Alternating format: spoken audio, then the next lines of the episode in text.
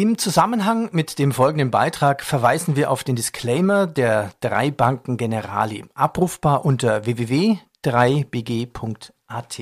Börsenradio Network, der Kommentar. Mein Name ist Alois Würgebauer und ich bin in der Geschäftsführung der drei Banken Generali Investment Gesellschaft in Linz.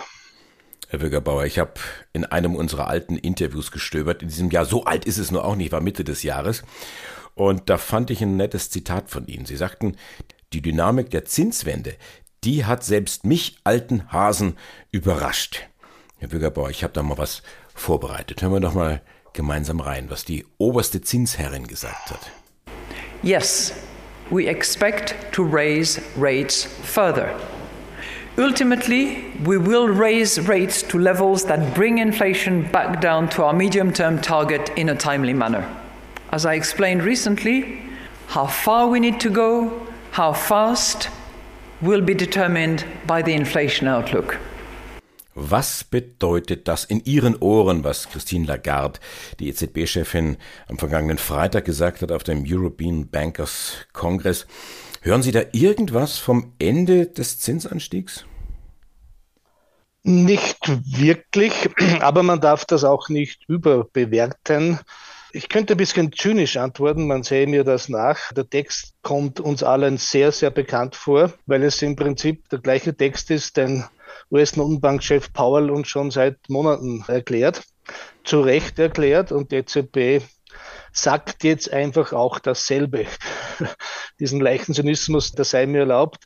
Ja, was ist denn die Botschaft? Die, die Botschaft ist genau die gleiche wie von der US-Fed. Man sagt, man wird solange die Zinsen erhöhen, bis in die Inflationsbekämpfung Erfolge sichtbar sind. Und wie weit und wie oft man erhöhen muss, hängt davon ab, wie sich die Inflation entwickelt. Als gelernter Oberösterreicher würde ich jetzt sagen, ja, korrekt. Die Frage ist halt, äh, wo liegt die Inflationsspitze?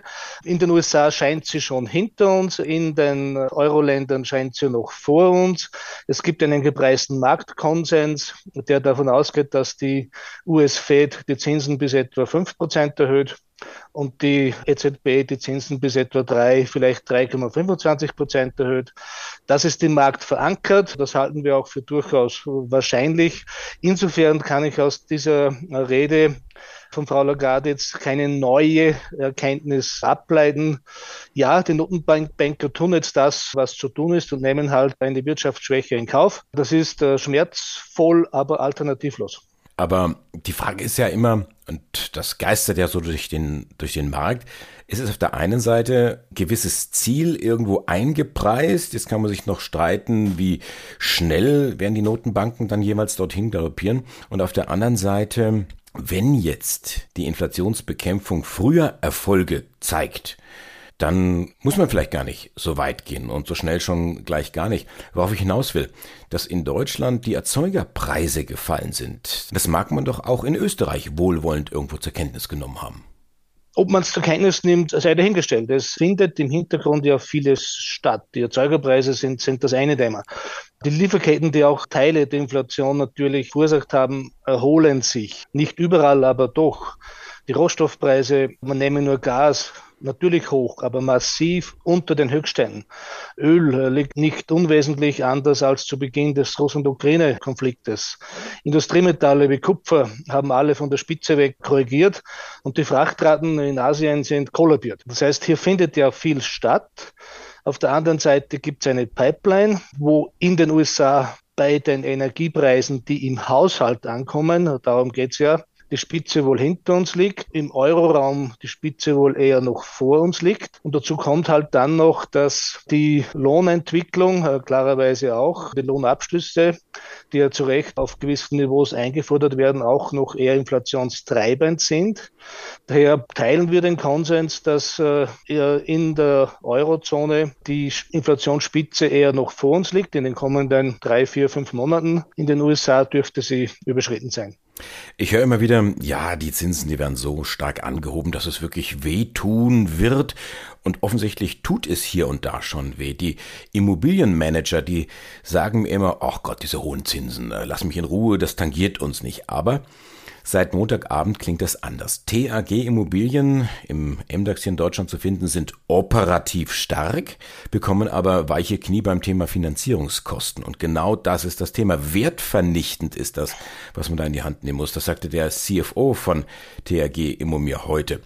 Und man hat die Dividende gestrichen. Das wäre ganz witzig eine Dividendenrendite von um die 20 Prozent gewesen, weil der Kurs einfach dermaßen in die Knie gegangen ist.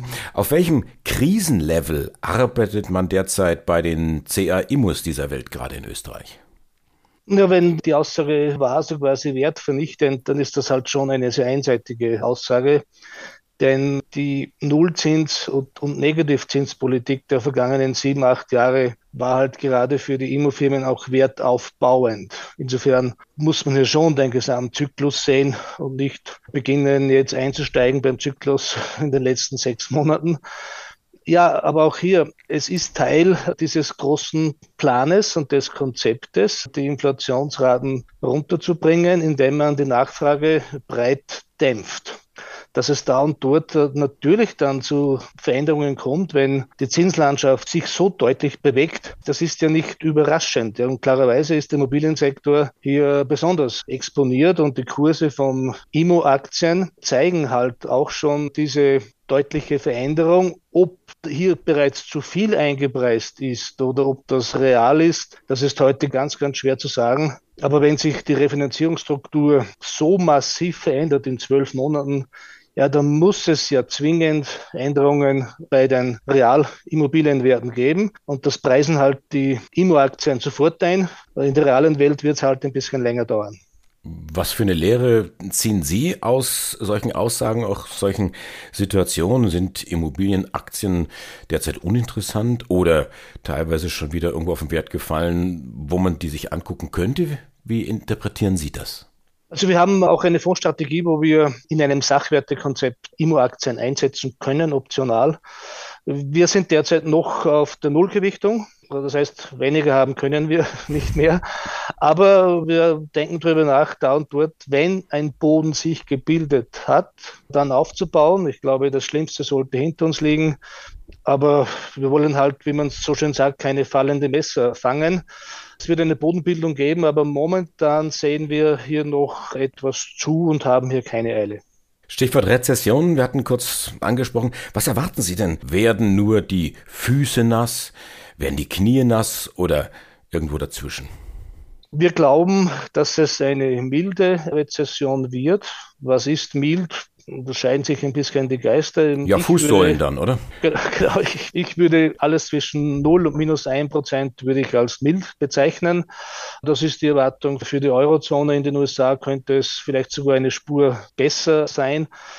Aber ja, wir gehen von einem milden Verlauf aus, weil die Grundnachfrage vor Corona und vor diesen Zinserhöhungsthematiken ja da war. Man muss sehr klar unterscheiden. Wir haben ja letztendlich kein Nachfrageproblem in der Konjunktur, wir haben ein Angebotsproblem. Das ist ein riesen, riesen Unterschied. Und wir haben auch im Vergleich zu den Rezessionen der letzten 20, 30, 40 Jahre eine sehr hohe Jobsicherheit. Das ist ein Riesenunterschied auch in den USA. Insofern ist unser Kernszenario ein milder Verlauf. Die Daten zeigen das bis heute, aber auch hier äh, klarerweise muss man schauen, was die kommenden Wochen, Monate hier so bringen. Ja, wir hangeln uns immer so ein bisschen von Bilanzsaison zu Bilanzsaison, habe ich so den Eindruck. Äh, diese Angebotsproblematik, die scheint man wieder in den Griff bekommen zu haben. Bei Siemens zum Beispiel hat man das Jahr sich schon angeguckt. Ich habe es genannt den Doppelwumms, also mit Rekordzahlen, mit gestiegener Dividende. Die meisten Unternehmen und Branchen machen es eigentlich ähnlich gut und stellen sich gut ein auf die neue Situation, haben sich umgestellt. Auch in Österreich? Ja, auch in Österreich. Auch dort gab es ja zuletzt sehr viele sehr gute Unternehmensergebnisse. Man sollte dann aber nicht auf eine Branche sich äh, konzentrieren, denn branchenmäßig gibt es natürlich große, große Unterschiede. Wenn Sie jetzt die globale Earnings Season nehmen, auch die USA mit einbezogen, dann zeigen die Zahlen, dass etwa 70 Prozent der Unternehmen die Erwartungen getroffen bis sogar leicht übertroffen haben. Ausnahmen gibt es immer. Das heißt, das Fazit ist schon klar, dass die bisherige Gewinnsaison besser war, als man vielleicht befürchtet hätte. Und das ist auch der Hauptgrund, warum die Aktienmärkte sich zuletzt doch eher stabil gezeigt haben, weil an der Zinsfront gibt es ja in den letzten Wochen nicht die großen Neuigkeiten. Das heißt, die Beruhigung kam daher, dass man gesehen hat, okay, die Gewinnqualität im Rahmen eines komplizierten Umfeldes ist schon sehr okay. Gewinnqualität, das ist ein schöner Ausdruck. Es ist ja die Woche des schwarzen Freitags, Black Friday Week. Ob sich die Kunden tatsächlich von den Sonderangeboten locken lassen, das wird sich zeigen. Aber die Sonderangebote an der Börse, die gab's ja aus heutiger Sicht schon, und zwar so Ende September. Kommen die nochmal oder ist die Bässe tatsächlich vorbei? Auch das ist aus meiner Sicht ganz schwer zu sagen, weil natürlich eben auch geopolitische Effekte da immer wieder reinspielen, klarerweise. Unser Kernszenario ist, dass wir uns in einer Bodenbildungsphase befinden, die auch durchaus noch anhalten kann. Wir haben nicht als Kernszenario, dass es zu diesem finalen Sell-Off kommt, den viele quasi sehen. Also wir glauben, dass wir die Tiefstände, die wir gesehen haben, nicht nochmals überschreiten und gehen von einer Bodenbildungsphase aus, die aber durchaus auch nicht Wochen, sondern vielleicht auch Monate dauern kann.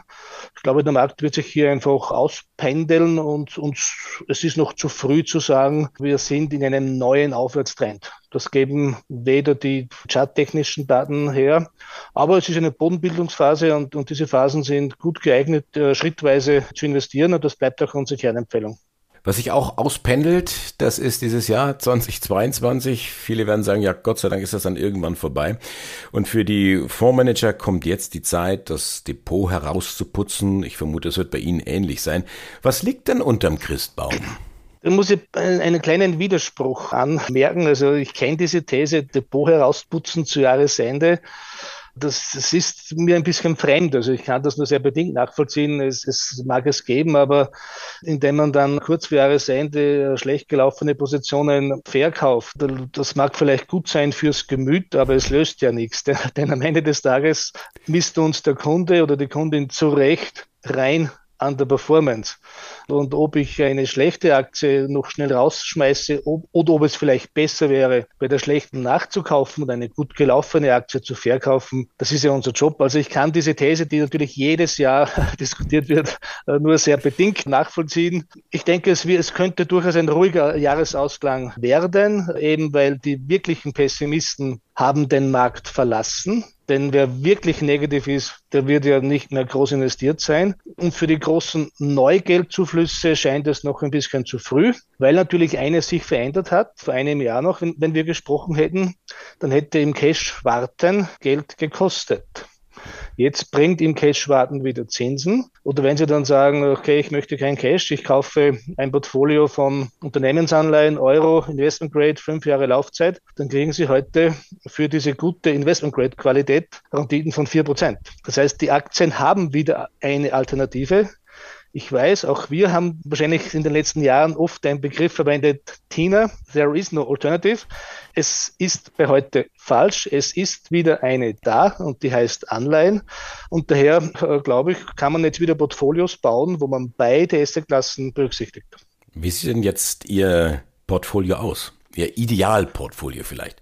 Das kann man ganz schwer sagen, weil wir natürlich sehr viele verschiedene Konstrukte haben, von Dividenden bis Sachwerte und, und Value und was auch immer. Ich würde es vielleicht allgemeiner formulieren. Jeder Kunde hat eine Aktienhöchstgrenze festgelegt. Auch bei Mischfonds gibt es eine Aktienhöchstgrenze. Die nutzen wir derzeit zu 70 Prozent aus. Das heißt, wenn die Höchstgrenze Hausnummer 50 Prozent wäre, haben wir eine Aktiengewichtung von 35 Prozent. Das ist schon, entspricht unserer Meinung. Das heißt, wir sind jetzt nicht super bullish, aber auch nicht negativ. Also 70 Prozent Ausnutzung. Wir, wir halten dann daran fest, Gold und Rohstoffe beizumischen in Dosierungen von etwa 5 Prozent und die restlichen so etwa 60 Prozent in diesem Musterportfolio sind nicht mehr in Cash. Es macht keinen Sinn mehr, Cash zu halten. Es, es gibt im Anleihebereich Alternativen. Und dort gibt es den klassischen Schwerpunkt mit Unternehmensanleihen Investment Grade, Renditen von etwa 4%. Und dann kann man noch auf der risikoloseren Seite auch sich da und dort wieder manche Staatsanleihen anschauen. Selbst der Staat Österreich zahlt wieder für, für 10 Jahre Bindung 2,7, 2,8 Prozent, je nach Tagesschwankung. Und man kann auch selektiv dann wohl dosiert beimischen Hochzins, Emerging Markets Anleihen oder Hybridanleihen, wo man dann Renditen auch im, im 6, 7 Prozent Bereich bekommt. Und so wird dann halt ein Portfolio konstruiert. Das entspricht auch dem Umfeld, das wir derzeit makroökonomisch sehen. 70 Prozent von 50 Prozent und ich bin in diesem Moment heilfroh gewesen, dass ich mit meiner großen Tochter gerade Prozentrechnung geübt habe. Ich hätte diese Frage auch ähnlich wie Sie beantworten können. Was wünschen Sie sich denn vom Christkind? Oh, also eine gute Frage. Was, was ich mir persönlich wünsche, ist jetzt öffentlich nicht so spannend.